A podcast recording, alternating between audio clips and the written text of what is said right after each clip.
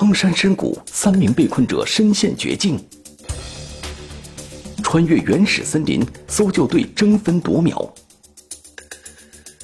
悬崖行走，峭壁锁降，惊心十二小时。搜救队如何完成使命？极限营救，天网栏目即将播出。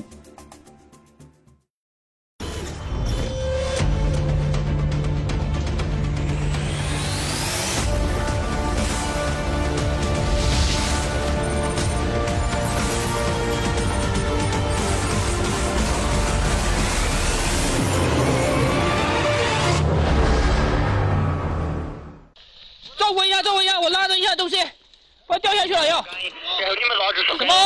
你手就塌了。没事没事，主要是我这里这里有一个队员，不要动，不要动。别动了。加路加路，拿绳子，赶紧。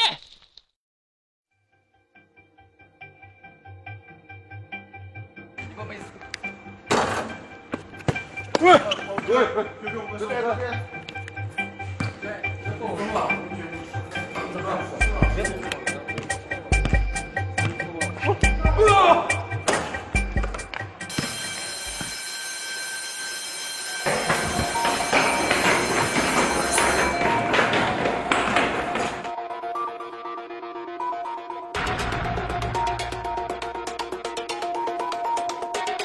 二零一九年六月五日下午六点左右，云南省大理白族自治州消防救援支队大理市大队古城消防救援站接到求助电话，三名游客被困于苍山峡谷深处的悬崖之上，处境危险，进退不得，只好拨打幺幺九求助。古城消防救援站接到求助后，立即启动救援预案。组成了一支十人搜救队，携带山岳救援器材装备，紧急出发，赶往苍山。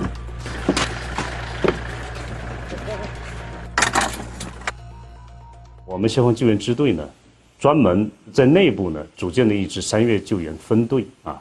那么这支分队的队员呢，都是相这个经过挑选的，呃，在体能方面啊，在技战术方面比较合适山岳救援的。三级指挥员杜俊杰用手机与被困者取得联系，通过位置共享的方式确定了对方被困的大概位置，他们位于苍山白鹤溪峡谷附近。由于白鹤溪峡谷距离喜马潭索道的中站七龙女池站比较近，所以搜救队决定先搭乘索道到达七龙女池站。再从这里由高往低向白鹤溪峡谷方向行进。从上往下搜索的话，视野比较开阔。另外呢，就是我们在搜索的过程，一般使用最多的就是那个喊话。那我们从上面往下喊的话，他下面的人肯定听得比较清楚。从上往下的搜救路线，不仅可以提高搜寻目标的效率。同时，也有利于在山间行进中保存队员的体力，控制消耗。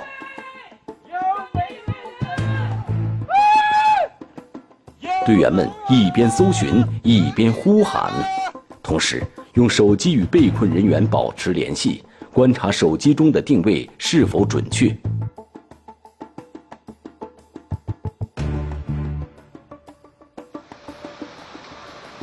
晚上七点左右。搜救队到达白鹤溪峡谷附近，这是手机位置共享所显示的地点。但是，队员们从峡谷口向谷中喊话，却始终没有人回应。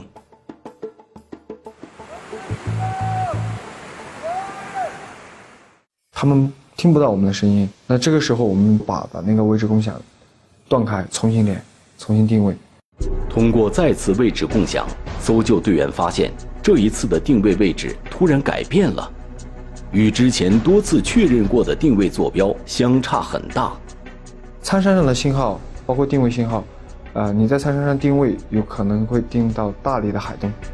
新的定位显示，被困者所处的位置在白鹤溪峡谷以北的绿玉溪峡谷附近。从白鹤溪到绿溪这一段路，嗯，可能应该在一个一公里左右。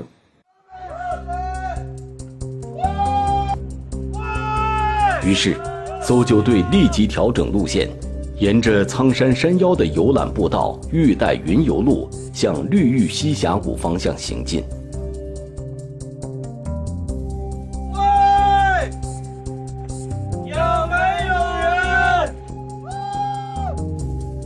员们不停朝谷底喊话，同时仔细观察峡谷中的情况，希望可以找到被困者的身影。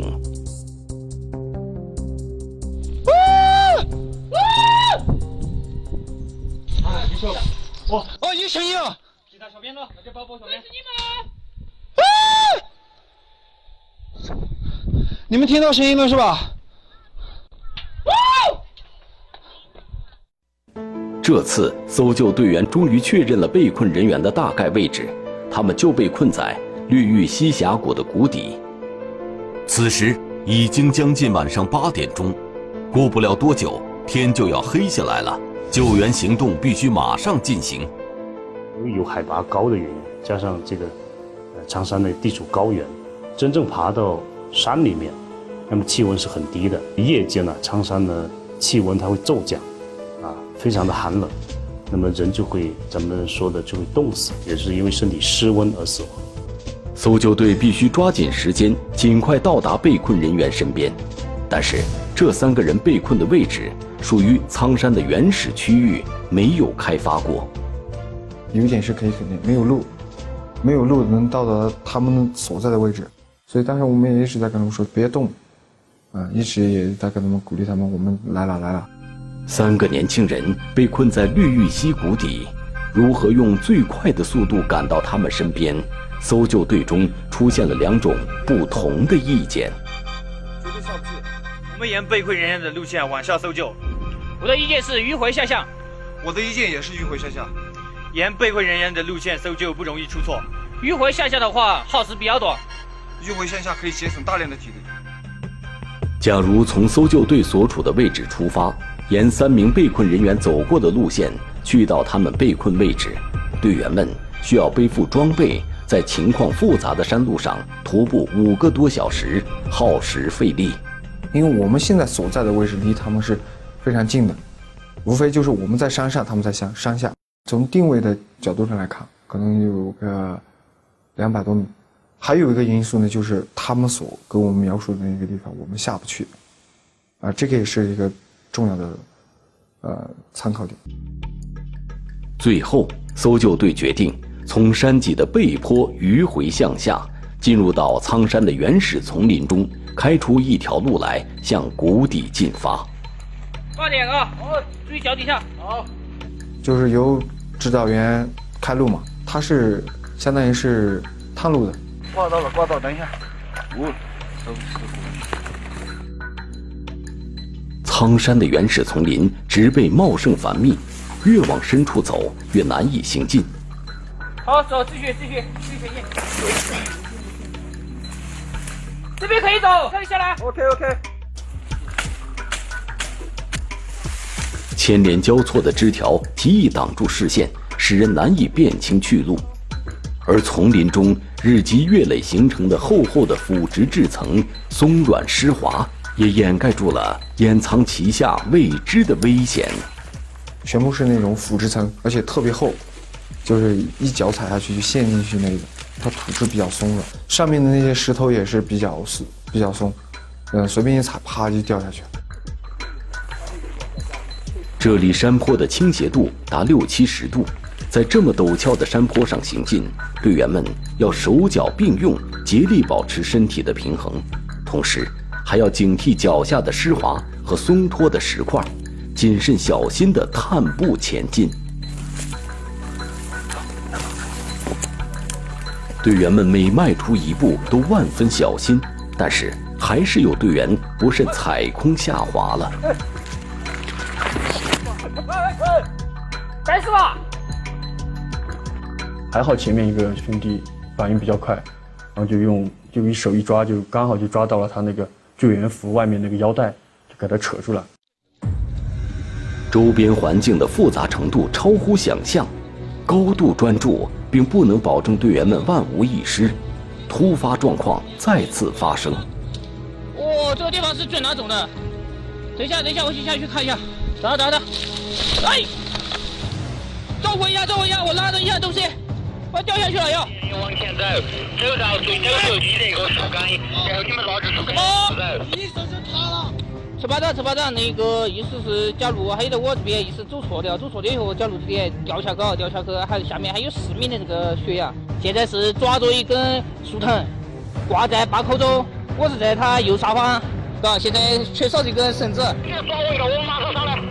我说你修理的手在修理啊，现在不要拿。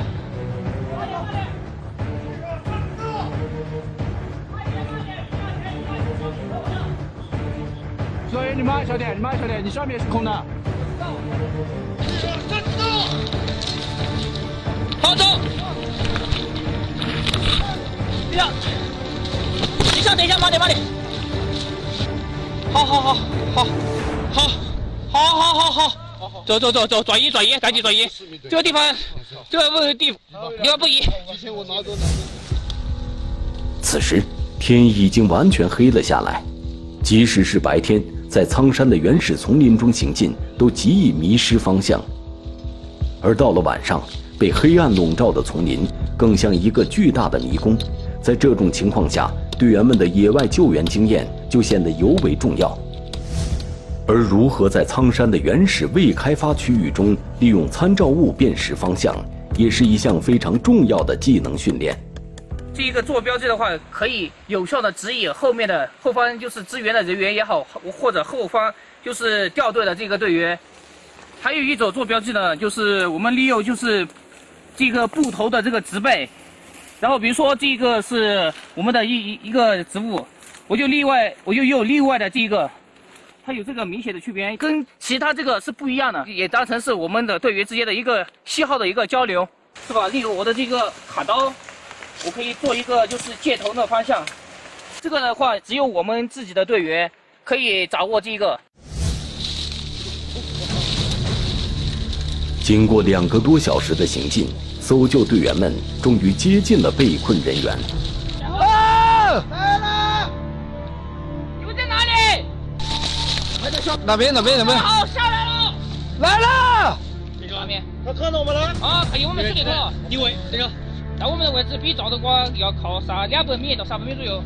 峡谷最底部可能无法到达被困人员所在的巨石，搜救队试着迂回绕到崖壁上略高于巨石的位置。然后再想办法从崖壁上下到巨石上。离它越来越近了，看见？我们在什么下面有没有？下面。我们要走上来来。走，斜着爬上去。好。但是，当搜救队员到达崖壁上略高于巨石的位置时，他们却发现，崖壁与巨石之间还隔着二三十米的距离，无法利用绳索过去。爬到石块上打灯，他们在下面就给我们打电话了。就是说看到我们灯光了，但是我们往前打灯，往下打灯，发现什么都看不到，全是空的。前面就是我们踩的这个地方，它底下是空的，我们往下看是看不见任何东西的。第一，我们照到树，就证明我们可以看到底；如果没照到树，下面是黑的，就证明这个是看不到谷底的，而且是很深的。搜救队和被困人员之间虽然只相距几十米。却隔着悬崖和深谷，搜救队必须另寻他路。搜救队决定下到峡谷底部，再想办法从谷底到达巨石上。六月五日晚上十点二十分左右，搜救队终于到达了绿玉溪峡谷的底部。我看到了，天清楚，兄弟！我看见灯了。虽然想要到达巨石的位置，还需要不断翻越攀爬。遍布在谷底溪流中的巨石，但此时搜救队员们觉得胜利在望，不断用声音鼓励着巨石上焦急的被困人员。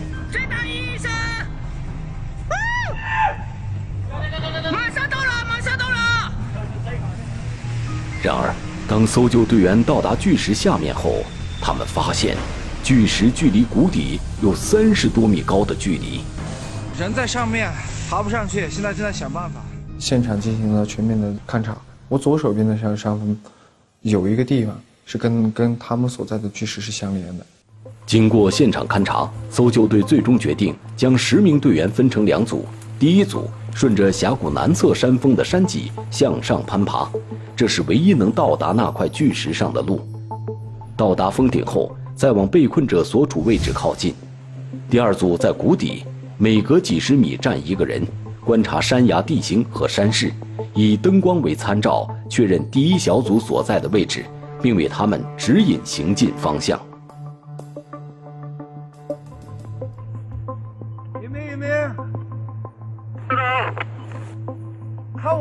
我现在在哪里？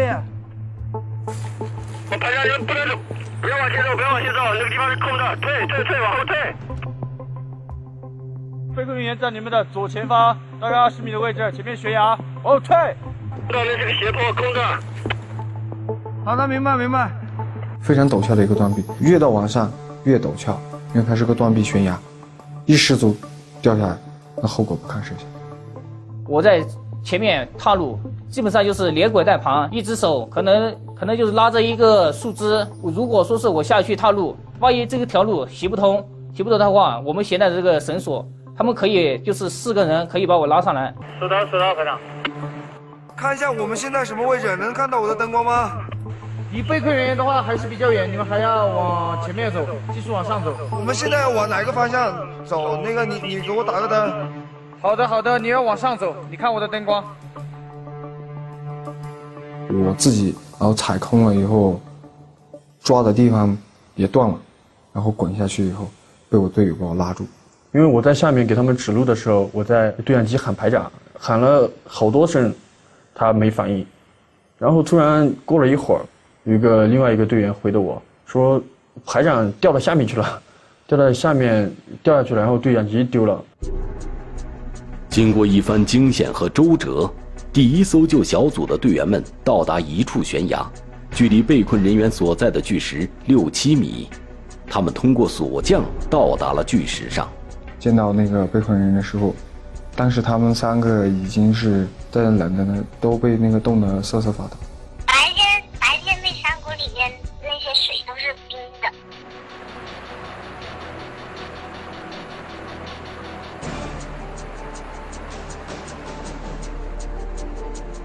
到达巨石后，救援行动迅速展开。谷底的队员和巨石上的队员从各自的角度观察巨石及其周围的环境地形。从巨石上受光线和角度限制，队员们只能看到下方五六米的地方还有一块大石。谷底队员反馈，这块大石距谷底有三十米左右的落差。那块石头，它是向外伸出来，下面全是悬空的。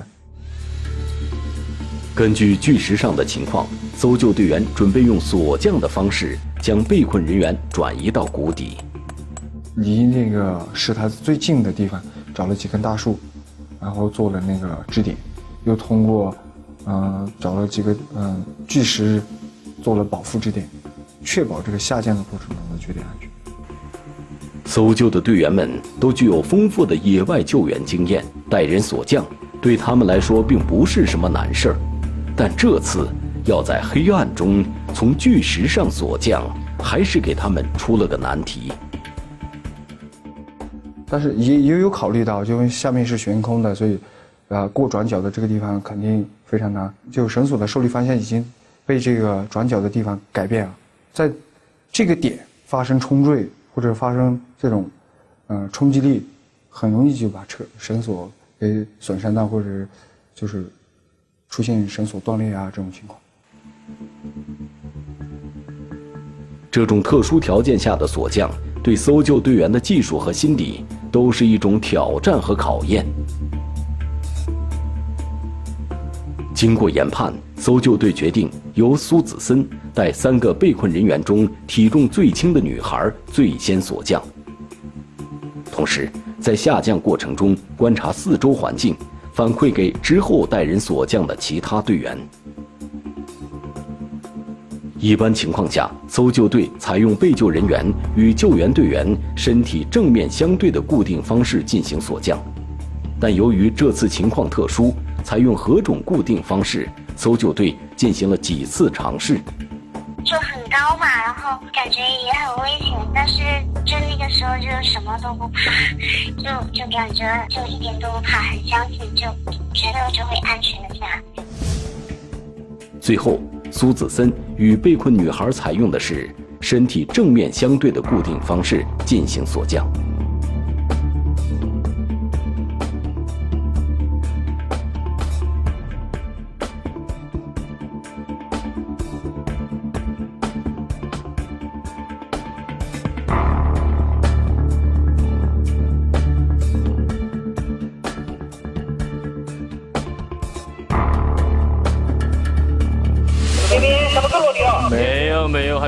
少才是落到第一个石头的？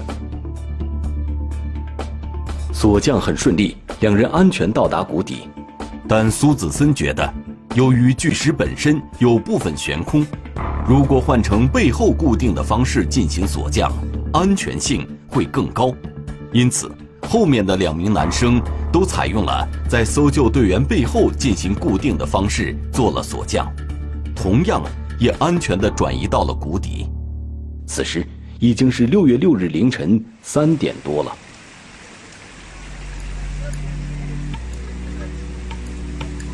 不过，所有人想要走出峡谷，还要沿着溪流一直走两三公里。夜间的溪水冰凉湍急，暗藏危险。即使有强光手电筒照明，峡谷中的黑暗还是让人提心吊胆。遍布溪水中大大小小的石块，更是令脚下步步惊心。不过，搜救队员们分工明确，有的探路，有的接应，有的保护，彼此默契协作，在漆黑的山谷中开辟出了一条安全通道。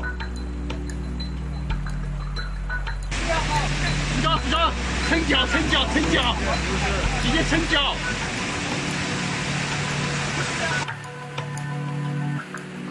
六月六日凌晨六点左右，经过十二个小时的跋涉，搜救队终于护送三名被困人员走出了峡谷。经验吧，第二个就是自己的对自己的信心，还有后边这些人。第一次救援的话，直接是很害怕的，也不知道怎么救那些老班长带着嘛。那个时候，旁边做个辅助吧，慢慢的、慢慢的，救援多了就经验也就积累一点。我们从空中。啊，看苍山应该说只看到一片森林，呃，对下面的情况呢，只有到实地才能看得到。其实都必须要靠人走到。在针对苍山救援的日常训练中，在高海拔环境中负重徒步的体能训练，熟悉苍山不同海拔的地貌环境、地形、路线、天气情况等，都是最基础且必要的训练科目。面对苍山中各种各样的复杂环境和地形，队员们需要共同协作，一起应对和解决可能出现的情况。艰苦的日常训练，大大提高了队员之间的默契和团队精神。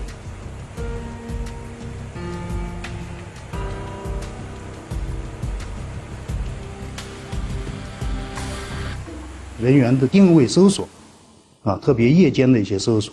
啊，包括我们湿滑路面的行走、微型、梯形救援、小小空间作业，啊，横渡、攀爬，这些科目呢，都是我们日常的一些训练科目。苍山作为大理著名的景区，每年吸引数十万游客。然而，在其巍峨的外表下，也蕴含着大自然强悍的力量。茫茫苍山吞噬过数百条生命，其中。不乏经验丰富的登山客。此次被困的三个年轻人以为沿着溪流走就能用更短的时间下山，但是这恰恰是他们犯的最大的也是最典型的一个错误。他以为当时地壳运动的原因呢，溪流这个中间会形成多处的这个高度比较高的这种断崖悬崖，所以很多驴友他们也都是按照常规的这种野外。的一些经验，顺着溪流往下走，结果呢就会被困在这个悬崖处。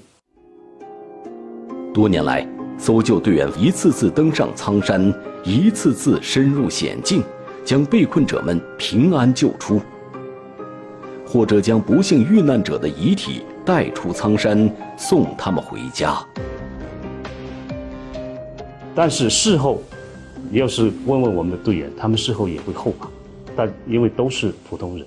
警民影响，只要出任务，你觉得肯定是勇往直前的，因为你穿了这些衣服，你你就已经已经不是一个平民的平民百姓了，你还是你是要保护平民百姓的人。没有放弃的，只要出只要出去了，就接到任务开始去，就没有后退的，接到救援了，只有把人拿出来了，才算是完整的。搜救队员之间无条件信任彼此，这种信任是建立在无数次任务出生入死和同心协力之上的。我们也愿意无条件信任他们，每当我们需要，他们总能及时出现，帮我们脱离危机和险境。生命只有一次，希望这些可爱的人在守护他人生命的同时，也都能平安归来。